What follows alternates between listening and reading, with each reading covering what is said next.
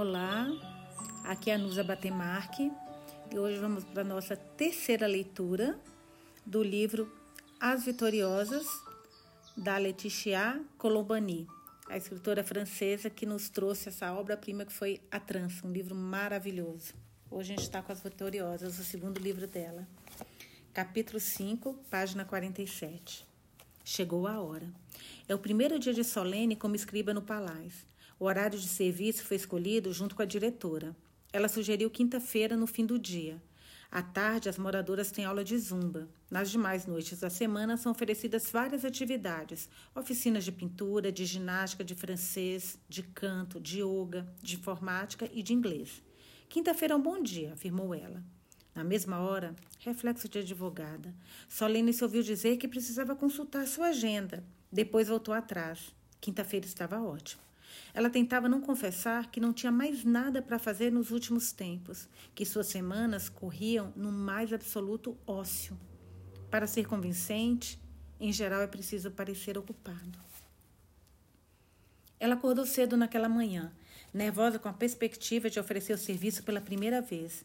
Leonardo não havia preparado de verdade. Vai ficar tudo bem, limitara-se a dizer com seu entusiasmo característico. Ela o odeia pelo otimismo inabalável. Não tivera coragem de confessar que não sabia se conseguiria. Mas a visita tranquilizara em um aspecto. O lugar não tinha nada do abrigo decadente que ela esperou encontrar. Na verdade, é o contato com as residentes que a preocupa. A diretora avisara que no início era possível que demonstrassem desconfiança. Pintaram um retrato muito claro das moradoras do palácio, não para assustá-la, mas para prepará-la. Algumas mulheres têm doenças graves, problemas de alcoolismo e uso de drogas. Outras estão endividadas.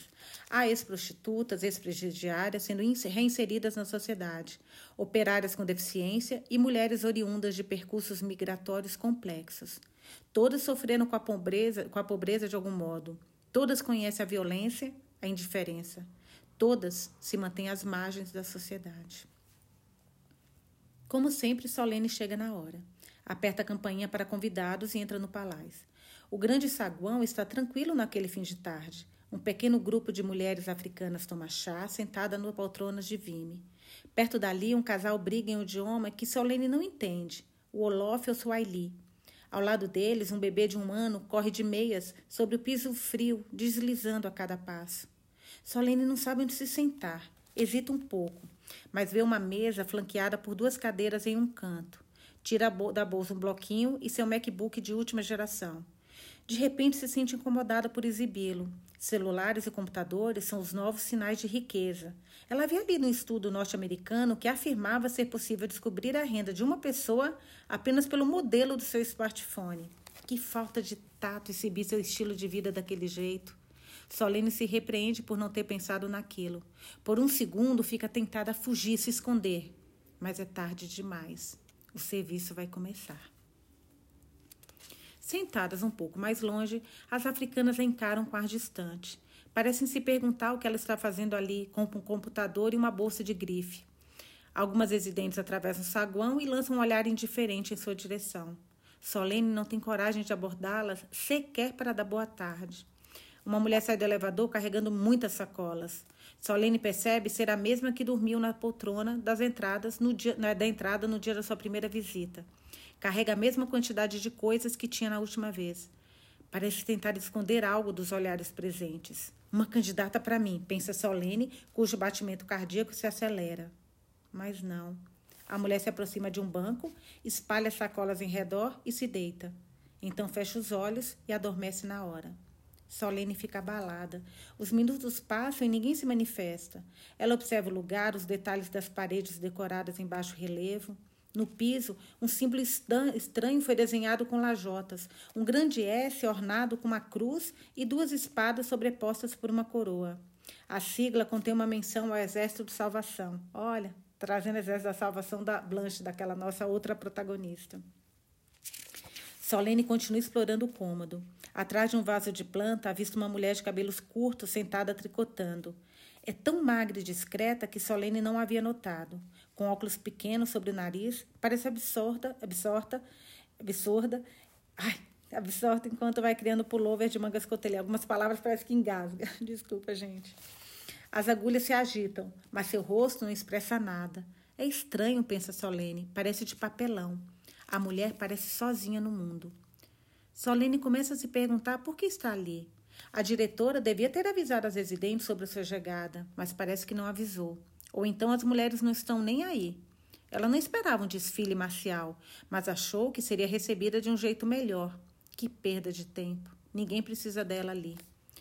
Uma mulher de pele negra como ébano entra no corredor carregando sacos de mantimentos. Antes de seguir caminho, ela para perto das tomadoras de chá para conversar um pouco. Uma menininha de cinco anos vem andando atrás dela, um pacote de balas de goma na mão. Tem o cabelo preso em várias trancinhas decoradas com bolinhas de muitas cores. Seus olhos são negros como ônix. Ela encara solene surpresa. Parece ser a única a vê-la. Finalmente, alguém me notou. Solene estava começando a pensar que era invisível. Ela fica impressionada com a profundidade do olhar da criança. A menina se aproxima sem ser chamada. Em silêncio, analisa os detalhes da roupa de Solene, seu casaco, o MacBook diante dela. Por fim, lhe entrega uma bala meio mastigada. Ai, gente, que bonitinha. Solene não sabe como reagir, não sabe se ri ou se fica surpresa. Depois de fazer sua oferta, a menina se junta à mãe e as duas logo desaparecem na direção dos elevadores. Solene fica parada com a bala na mão, desconcertada. Fica tentada a jogá-la fora, mas não se mexe. É um presente, pensa. Um presente de boas-vindas. Ninguém joga fora um presente. É preciso guardá-los e apreciá-los. Ela coloca a bala com cuidado em um lencinho de papel e aguarda no bolso do casaco. O relógio da parede diz que são quase sete da noite. O horário de serviço passou sem que nenhuma residente viesse, residente viesse procurá-la. Solene suspira. Ninguém apareceu. Nada a declarar, a não ser uma bala mastigada. Decepcionada, ela fecha o computador e guarda o bloquinho. Então é isso. Esse é o trabalho voluntário que deveria ajudar em sua recuperação? É ridículo. Solene está prestes a se levantar quando uma senhora idosa aparece puxando um carrinho. Vem andando na direção de Solene. É você quem lê as cartas? Pergunta sem rodeios, como se lançasse um osso a um cão. Tem um sotaque estrangeiro forte, eslavo ou talvez romeno. Solene é pega de surpresa. Estou aqui para redigir cartas, responde, mas também posso ler. Abrindo o carrinho, a mulher começa a tirar um monte de cartas de todo tipo: envelopes com selos do governo, cartões postais, folhetos, propagandas. O carrinho está lotado deles. Ela joga tudo na mesa diante de Solene e pede: Leia para mim, por favor. Solene palidece. Não posso, não essa quantidade toda. Ela faz uma pausa, se perguntando como vai sair daquela situação. Posso ler os cartões postais se quiser. Enquanto diz isso, pega os cartões e se interrompe, desamparada.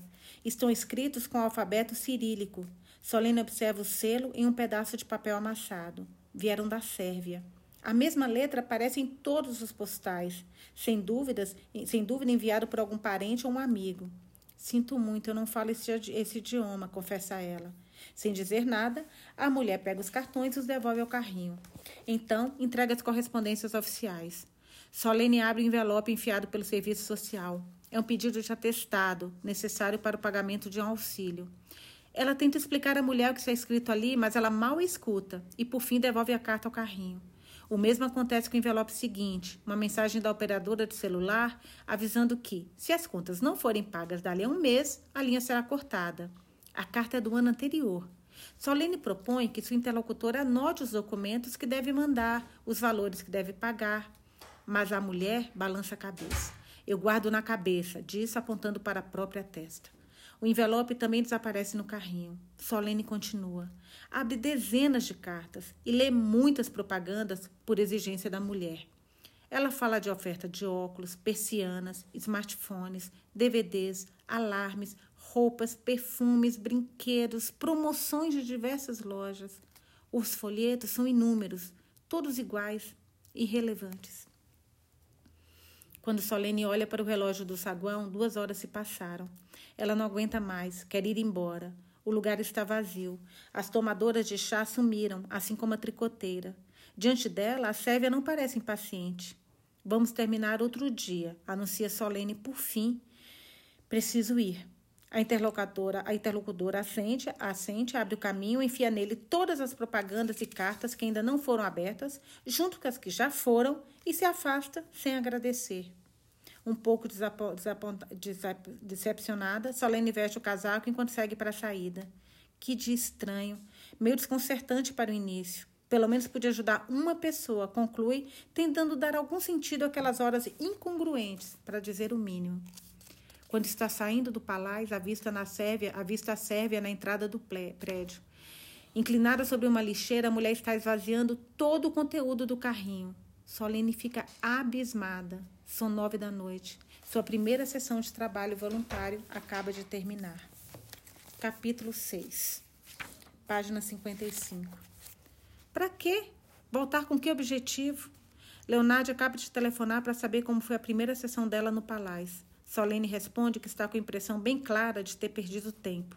As residentes não precisam de uma escriba. Elas têm outros problemas para resolver, outros chás para tomar, outros pullovers para tricotar. Basicamente, as a ignoraram. Solene se sentiu ridícula. Pior do que isso, inútil. Sem contar a velha senhora sérvia que ela pensou ter ajudado antes de perceber a inutilidade do seu pedido. Doar o tempo dela era uma ótima ideia, mas era preciso que alguém estivesse disposto a aceitá-lo. Solene se sentir um zero à esquerda. Não vai repetir a experiência. Não vai voltar a pôr os pés lá. Não adianta insistir. Do outro lado da linha, Leonardo não se deixa bater. Ele entende a irritação dela. Viveu situações parecidas no início, na prefeitura do distrito para o qual tinha sido designado. Mas Solene não pode esmorecer. As mulheres do palácio são distantes e desconfiadas, um desafio muito mais interessante a enfrentar. Ela terá de ganhar a confiança delas, fazer amizade.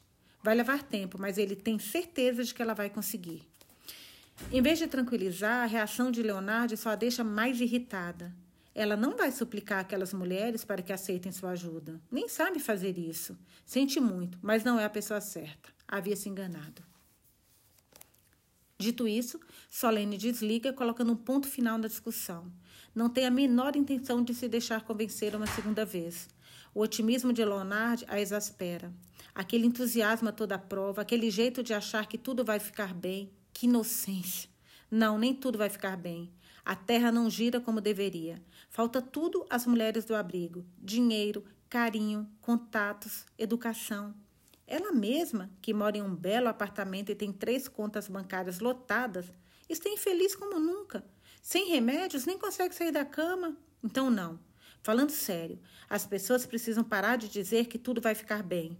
O mundo é podre. Essa é a verdade.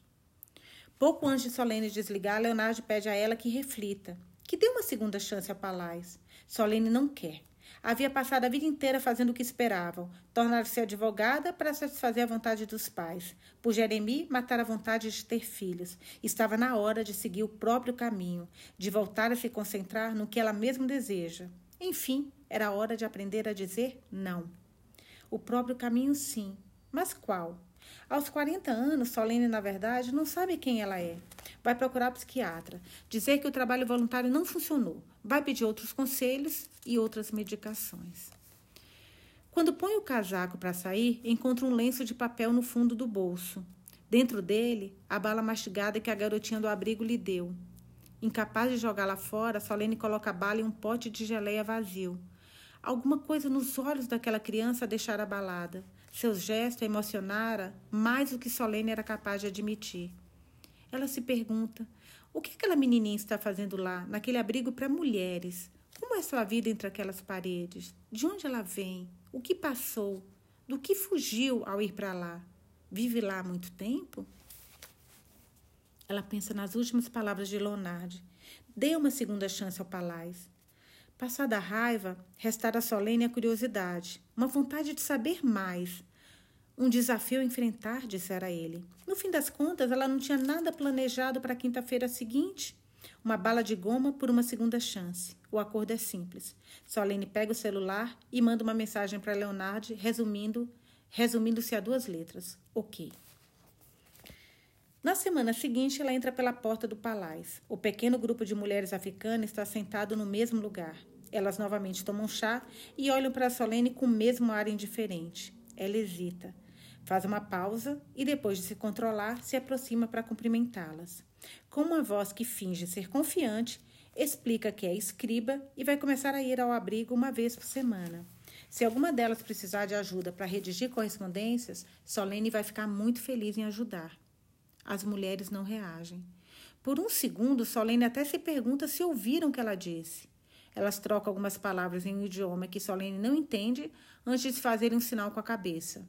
Depois retoma a conversa como se nada tivesse acontecido. Solene fica ali, parada. Pronto.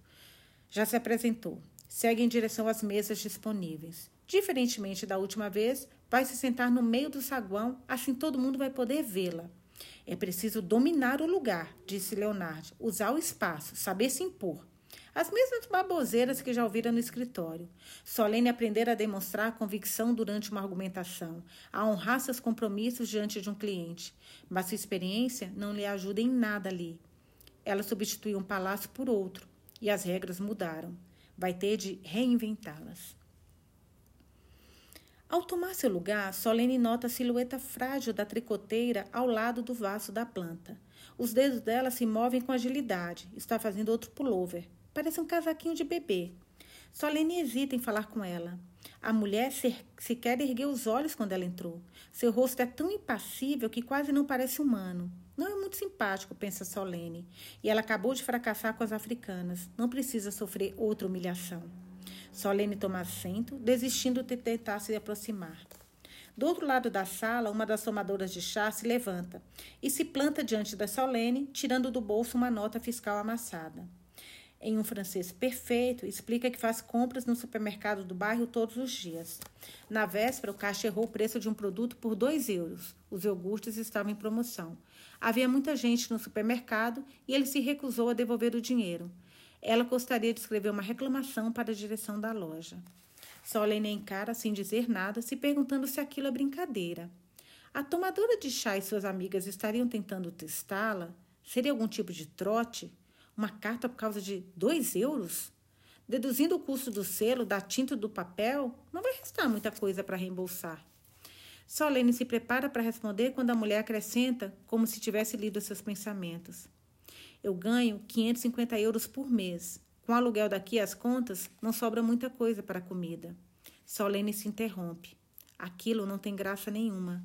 A situação se resume a uma expressão que é como um tapa na cara: assistência social uma expressão abstrata que naquele momento se encarna de forma brutal. Com salário anual de seis dígitos, Solene não está preparada para aquilo. Sente-se envergonhada, maldosa, por ter imaginado que a mulher quisesse testá-la. Aquela é a verdadeira face da pobreza. Ela não está no jornal nem nas telas de TV, mas ali, diante dela, muito perto. Tem aparência de dois euros e um porta-moedas. Muda, Solene, Solene pega a nota fiscal que a mulher lhe oferece. Ela vai escrever a carta. Pega o computador e começa a redigir a reclamação. À noite em casa, Solene volta a pensar naquele momento, na onda de raiva que a invadiu enquanto digitava. O caixa do supermercado estava com pressa.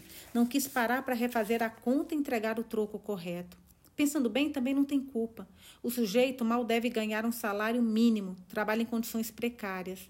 Precisa ser rápido, não tem tempo para parar. Dane-se os dois euros. Dane-se a tomadora de chá. E o, é o nascimento da indignação. Um sentimento que surpreende Solene. É inédito em sua vida. Não sabe identificá-lo muito bem. De repente, não tem mais certeza se a raiva é dirigida apenas à direção do supermercado, também se volta contra si mesmo. Fechada em sua vidinha, em seus problemas ridículos, Solene não vê o mundo girar. Algumas pessoas têm fome e só têm dois euros para comer. Apesar de conhecer aquela realidade em teoria, Solene acaba de senti-la jogada em sua cara, em pleno palácio. A noite caiu.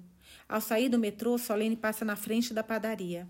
A sem-teto está lá, de joelhos, mão estendida. Deve ter passado o dia no mesmo lugar.